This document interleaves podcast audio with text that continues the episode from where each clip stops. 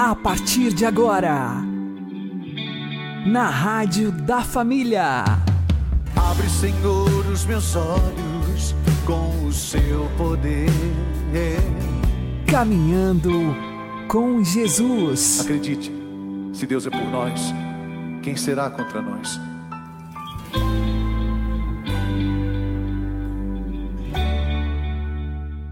Olá, meu querido irmão, minha querida irmã, ouvintes da Rádio Regional Esperança. Eu sou João Cláudio e este é o programa Caminhando com Jesus. Oremos. Inspirai, ó Senhor, as nossas ações e ajudai-nos a realizá-las para que em vós comece e para vós termine tudo aquilo que fizermos. Por Cristo Senhor nosso. Amém. Santíssima Virgem Maria, Mãe de Deus, rogai por nós. Castíssimo São José, patrono da Igreja, rogai por nós. Os artigos finais do Credo revelam-nos uma verdade aterradora, mas ao mesmo tempo cheia de consolação. A história humana, tal como a conhecemos e vivemos por ora, chegará um dia ao seu termo derradeiro. Cristo há de voltar em glória e majestade a fim de consumar o universo que ele mesmo criou e tornar pública a toda a humanidade a sentença de vida ou de morte que a cada um de nós corresponde. Por fim, se fará justiça. Os eleitos entrarão no gozo do seu Senhor, e os ímpios receberão a pena de sua obstinação. De fato, em Cristo e por Cristo fomos criados, e é para Ele, para a honra e glória de Seu nome, que este mundo existe. Ora, assim como Ele, cumprida a redenção do gênero humano, ascendeu gloriosamente aos céus, assim também convém que o seu corpo, que é a Igreja, o siga rumo à pátria verdadeira.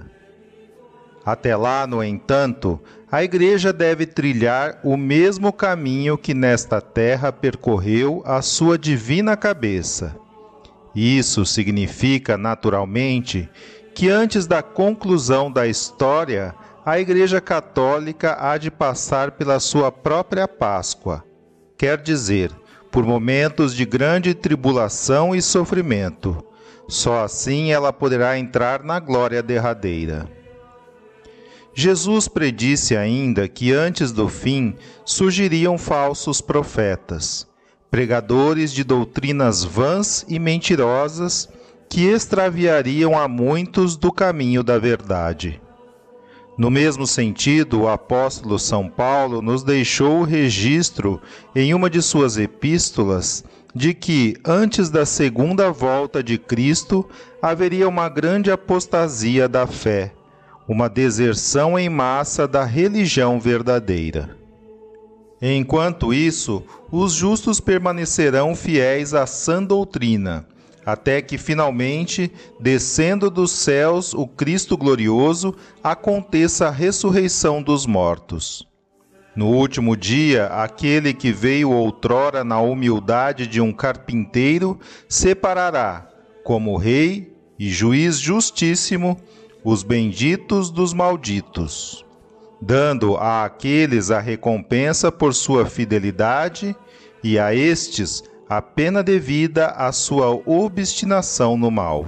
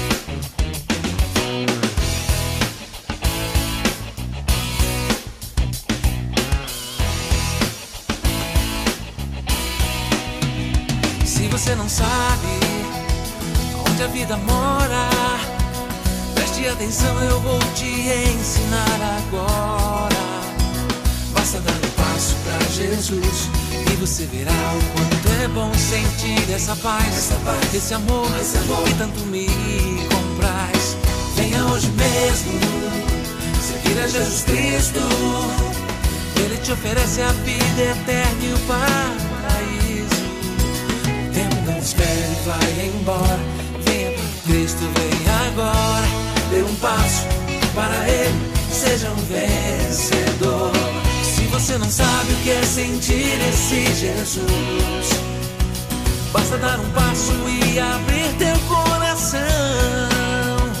Ele é a força que te faz um vencedor. Ele é a salvação. você não sabe o que é sentir esse Jesus. Basta dar um passo e abrir teu coração. Ele é a força que te faz um vencedor e quer salvação.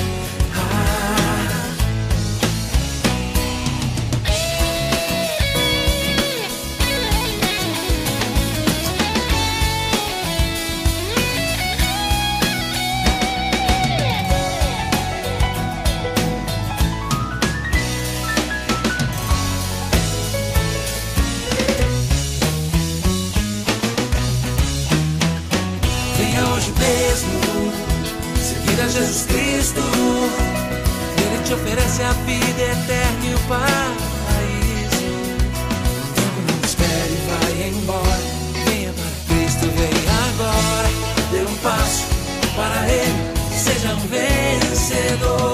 Se você não sabe o que é sentir esse Jesus, basta dar um passo e abrir teu coração que te faz um vencedor e é salvação. Ah, se você não sabe o que é sentir esse Jesus, basta dar um passo e abrir teu coração. Ele é a força que te faz um vencedor e é salvação.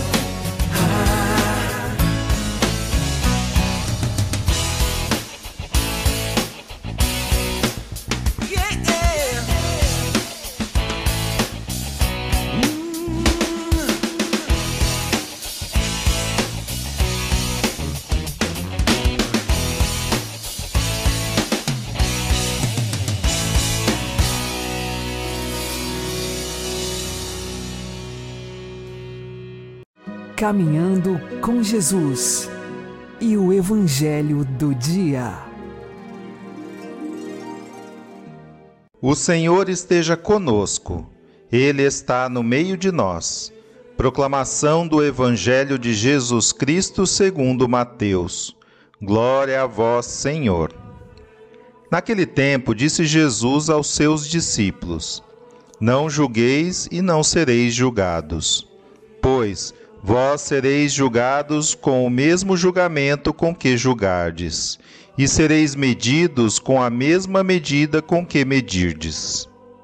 Porque observas o cisco no olho do teu irmão e não prestas atenção à trave que está no teu próprio olho? Ou como podes dizer a teu irmão: Deixa-me tirar o cisco do teu olho, quando tu mesmo tens uma trave no teu? Hipócrita, tira primeiro a trave do teu próprio olho, e então enxergarás bem para tirar o cisco do olho do teu irmão.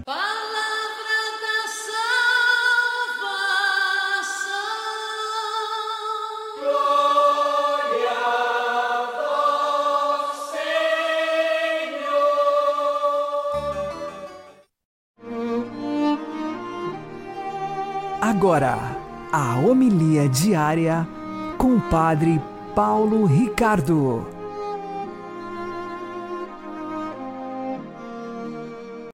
Meus queridos irmãos, estamos ainda no Sermão da Montanha, essa pérola preciosa do ensinamento de Cristo. E iniciamos hoje o capítulo 7. No capítulo 6, Jesus nos colocou os preceitos do Antigo Testamento, as leis enquanto tal. Agora ele começa o capítulo 7 tentando é, orientar como devem ser os nossos julgamentos. Ou seja, você tem uma lei, mas para aplicar a lei você precisa que alguém julgue e julgue adequadamente. É por isso que nosso Senhor nos adverte para que nós não tenhamos juízos precipitados. Nós não podemos julgar os outros no seu coração, no seu interior nós podemos sim julgar os atos externos, mas é a Deus que cabe o juízo do coração. Por quê? Porque nós não temos acesso ao coração das pessoas. Então, em primeiro lugar, esta cautela. Não julgueis e não sereis julgados. Com a mesma medida com que medirdes, sereis medidos.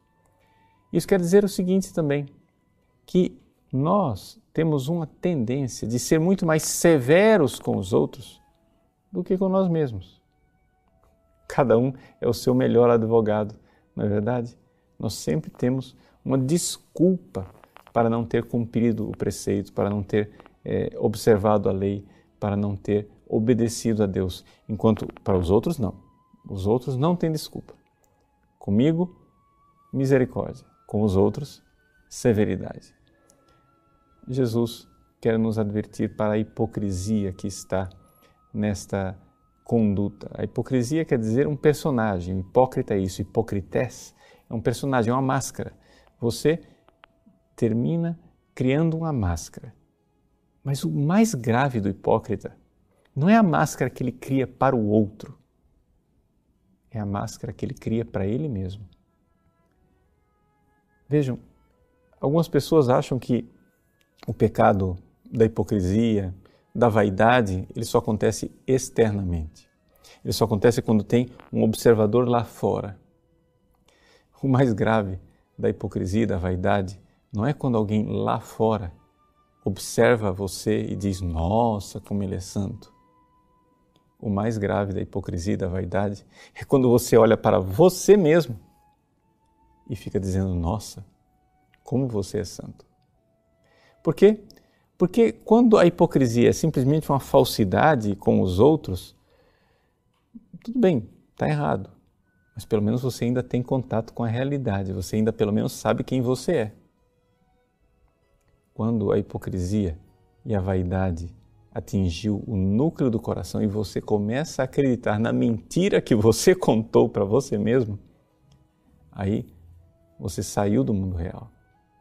E aí as coisas se tornam mais graves. É exatamente aqui, nesse núcleo, que está o problema do julgamento do outro. Quando eu julgo o outro com extrema severidade, e julgo a mim mesmo com leniência e misericórdia, é sinal de que eu esqueci de quem eu sou. É sinal de que eu perdi contato comigo mesmo. E quando eu perdi o contato com a realidade daquilo que eu sou, aqui o edifício espiritual inteiro não irá subsistir. Por quê? Porque, seja o que for, a vida espiritual, ela é sempre eu que me encontro com alguém. Eu que me encontro com Deus, eu que me encontro com o próximo. Mas se eu não me encontro comigo, os contatos vão ser totalmente inexistentes. Ou seja, como é que eu vou me apresentar diante de Deus se eu perdi o contato com a realidade? Esse é o problema da hipocrisia. O hipócrita que condena os outros e não enxerga o seu próprio pecado, é uma pessoa que perdeu o contato com a realidade. A realidade é dolorosa, mas ela é libertadora. Nosso Senhor disse: A verdade vos libertará. Então, antes de julgar os outros, observemos a nós mesmos e procuremos olhar para nós com o olhar com que o próprio Deus nos olha. Deus abençoe você. Em nome do Pai, do Filho e do Espírito Santo. Amém.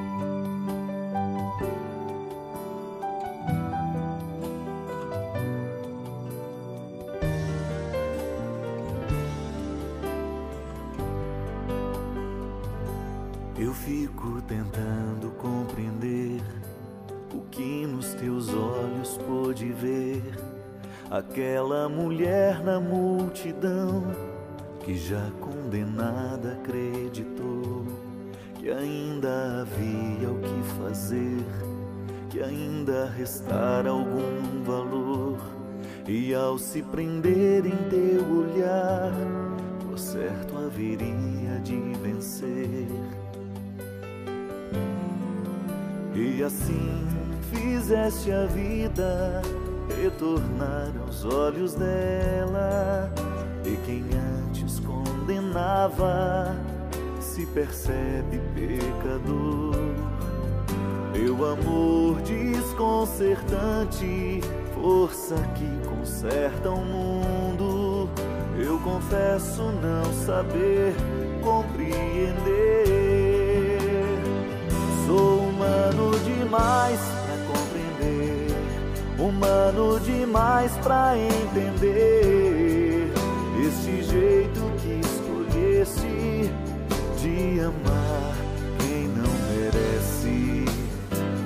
Sou humano demais para compreender, humano demais para entender.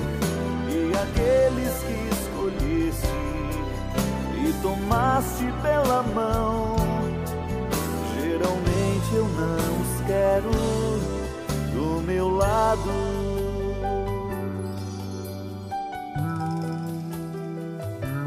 Eu fico surpreso ao ver-te assim, trocando os santos por Zaqueu e tantos doutores por Simão, alguns sacerdotes por Mateus, e mesmo na cruz, em meio à dor, um gesto revela quem tu és, te tornas amigo do ladrão, só pra lhe roubar o coração. E assim fosse o contrário, o avesso do avesso. E por mais que eu me esforce, não sei bem se te conheço. Tu enxergas o profundo, eu insisto em ver a margem. Quando vês o coração, eu vejo a imagem. Sou humano demais pra compreender, humano demais pra entender esse jeito que escolhesse de amar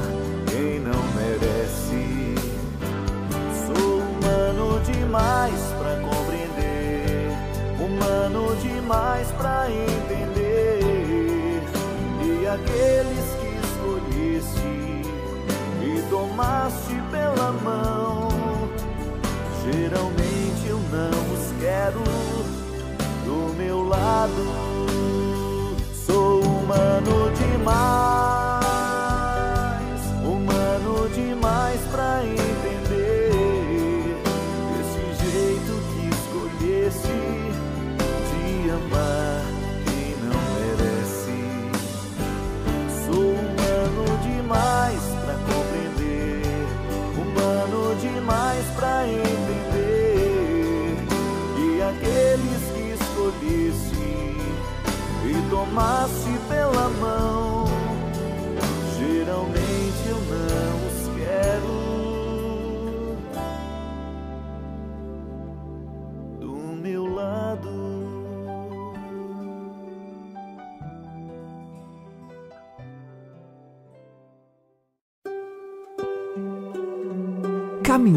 Com Jesus e o Santo do Dia. Meus queridos irmãos e irmãs, com alegria celebramos hoje a memória de São Luís Gonzaga, que é o padroeiro da juventude. Sim, ele que foi um religioso jesuíta que viveu no século XVI, é um modelo para os jovens, porque é um modelo de juventude que guardou a sua pureza. São Luís Gonzaga nasceu na Itália, né, perto da cidade de Mantua, e ele era nobre, deveria ser o herdeiro da sua família, mas desde cedo quis se dedicar a Deus e se consagrar na vida religiosa. O pai, é claro, se opôs a isso. E para dissuadir o seu filho, para fazer com que o Luís não seguisse o caminho da vida religiosa, levou para o campo de batalha, levou para as cortes na Europa e o pobre Luís teve que viver uma vida de santidade, dedicado a Deus e entregue a Deus no meio do mundo. é importante recordar esse aspecto da vida de São Luís Gonzaga. Por quê? Porque quando você vê a imagem de São Luís Gonzaga, um religioso de batina preta e sobrepeliz, né? O que é que você imagina daquele rapaz com um lírio na mão, com um crucifixo? Que ele passou a vida inteira dentro é, da vida religiosa, mas não é verdade. Ou seja, o pai o levou para uma vida mundana, poderíamos assim dizer, mas ele soube guardar verdadeiramente né, o seu recolhimento interior. Sempre foi um rapaz de uma grande oração, de uma grande determinação na oração e na penitência. E é assim que ele finalmente, com 17 anos, triunfou. Né? Conseguiu, com 17 anos, que o pai é, lhe concedesse a graça de entrar na vida religiosa. Interessante também recordar que, apesar de todo o sofrimento, Luís nunca desobedeceu seu pai. Quando finalmente o pai concede que ele entre na vida religiosa, ele então é aceito entre os jesuítas. E lá em Roma, entre os jesuítas, a sua vida não é menos difícil. Por quê? Porque ele era tão virtuoso, tão penitente, tão cheio de oração, que os próprios jesuítas achavam aquilo exagerado e que ele estava fazendo um desserviço. Porque imagina se alguém vai conseguir imitar né, esse, esse, heroísmo, mas é que Luiz Gonzaga já estava né, nas moradas superiores, ele já era um grande santo naquela altura do campeonato. E então ele teve que levar aqueles cinco anos de vida, porque ele morreu muito jovem, né? É, teve que viver aquele tempo com os jesuítas com uma certa dificuldade, dificuldade de aceitação por parte dos próprios colegas. Foi quando ele morreu que então as suas virtudes foram finalmente reconhecidas. São Roberto Bellarmino, que era o diretor espiritual do Luiz Gonzaga, né, admitiu aquilo que de fato é, era o que se notava. São Luís Gonzaga nunca cometeu um pecado venial sequer durante a sua vida. A morte de São Luís Gonzaga se deu por uma caridade ardente, ou seja, ele, que não precisava fazê-lo, se ofereceu para cuidar né, dos doentes na cidade de Roma, quando ela, essa cidade foi atingida pela peste.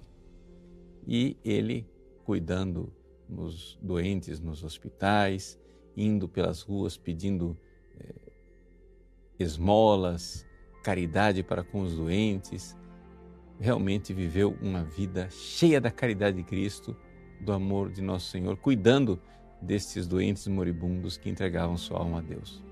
Bom, finalmente, é, com tanta caridade, também ele se contaminou e morreu perto da meia-noite do dia 21 de junho, quase dia 22 eh, de junho, era um dia na oitava de Corpus Christi e hoje, com a graça de Deus, ele é venerado por nós no céu.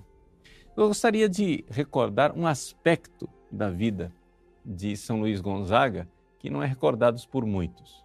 Vocês sabem que nós amanhã iremos lançar no nosso site o nosso curso sobre anjos e demônios eu gostaria de recordar a devoção de São Luís Gonzaga aos santos anjos. Né? Ele tinha uma especial devoção aos arcanjos Miguel, Gabriel e Rafael e anotou por escrito os seus propósitos com relação à devoção dos santos anjos. Né? Ele mesmo anota no seu pequeno diário.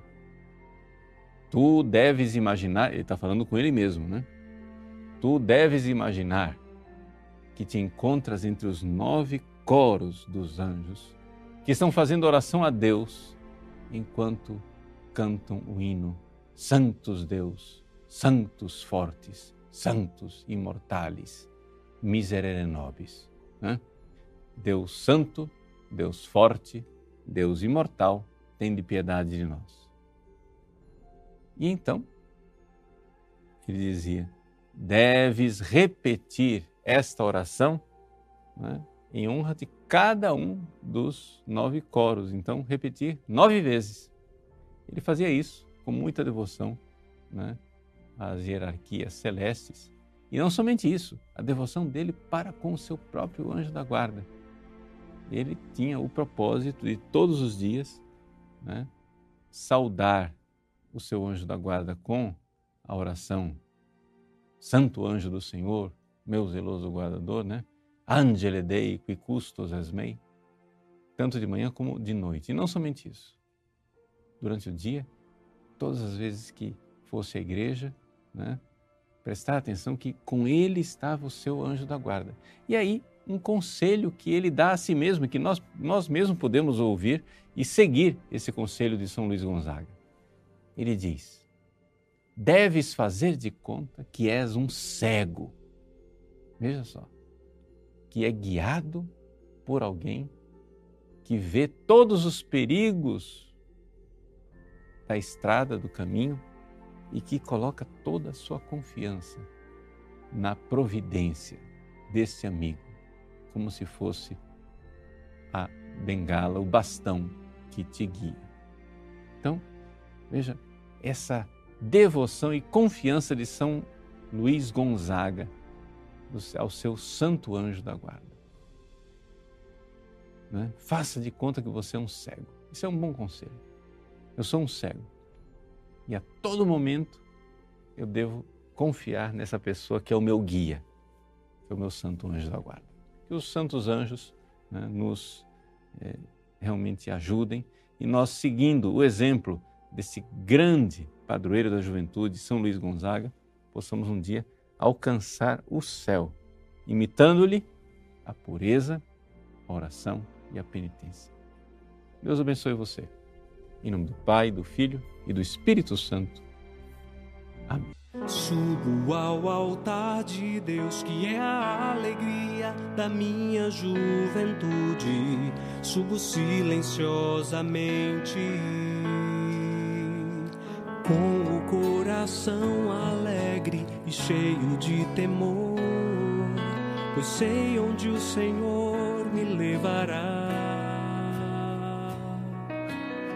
Onde estaria eu se não fosse o teu amor, Senhor? Como seria feliz se não fizesse o que me manda, meu Senhor? Um consagrado por amor. Ouvi a tua voz, por isso estou aqui. Senti o teu chamado, então me decidi e me lanço e me entrego nos braços do teu amor. Pois este amor quero permanecer. O teu amor me queima, se me consome. Teu amor é um mar de águas impetuosas e voltas e voltas e voltas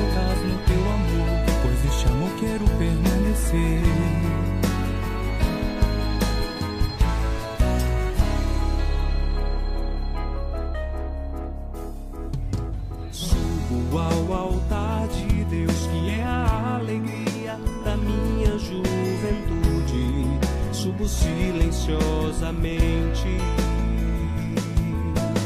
com o coração alegre e cheio de temor. Eu sei onde o Senhor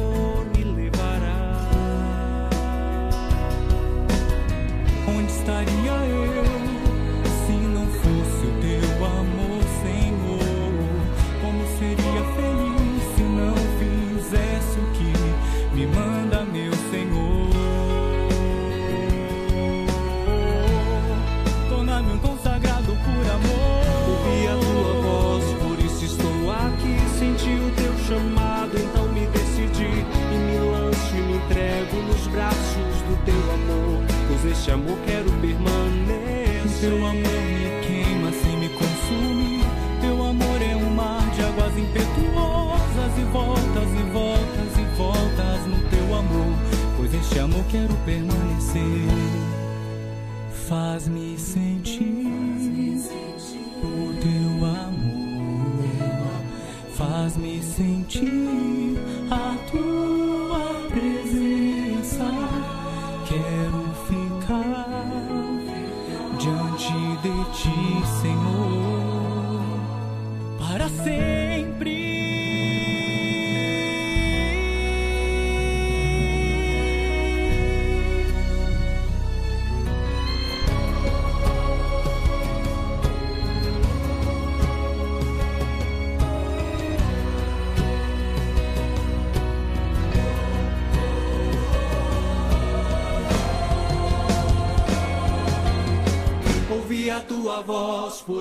estou aqui. Senti o teu chamado, então me decidi. E me lanço e me entrego nos braços do teu amor. Pois esse amor quero permanecer. O teu amor me queima sem me consumir.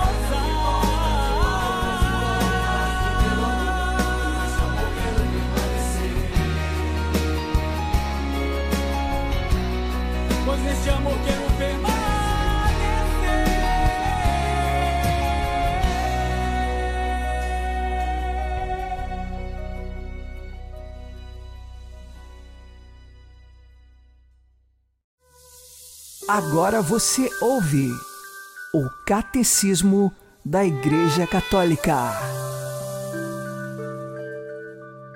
Se Deus Pai Todo-Poderoso, Criador do mundo ordenado e bom, tem cuidado com todas as suas criaturas, por que é que o mal existe?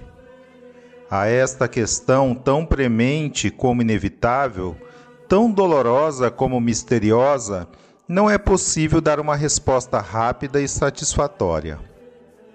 É o conjunto da fé cristã que constitui a resposta a esta questão.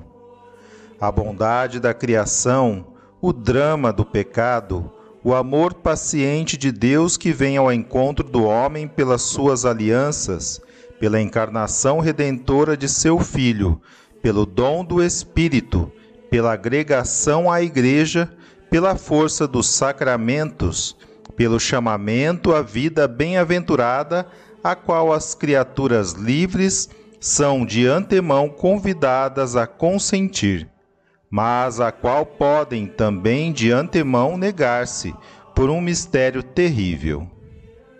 Não há nenhum pormenor na mensagem cristã que não seja, em parte, resposta ao problema do mal. Os anjos e os homens, criaturas inteligentes e livres, devem caminhar para o seu último destino por livre escolha e amor preferencial. Podem, por conseguinte, desviar-se. De fato, pecaram. Foi assim que entrou no mundo o mal moral, incomensuravelmente mais grave que o mal físico. Deus não é, de modo algum, nem direta nem indiretamente, causa do mal moral.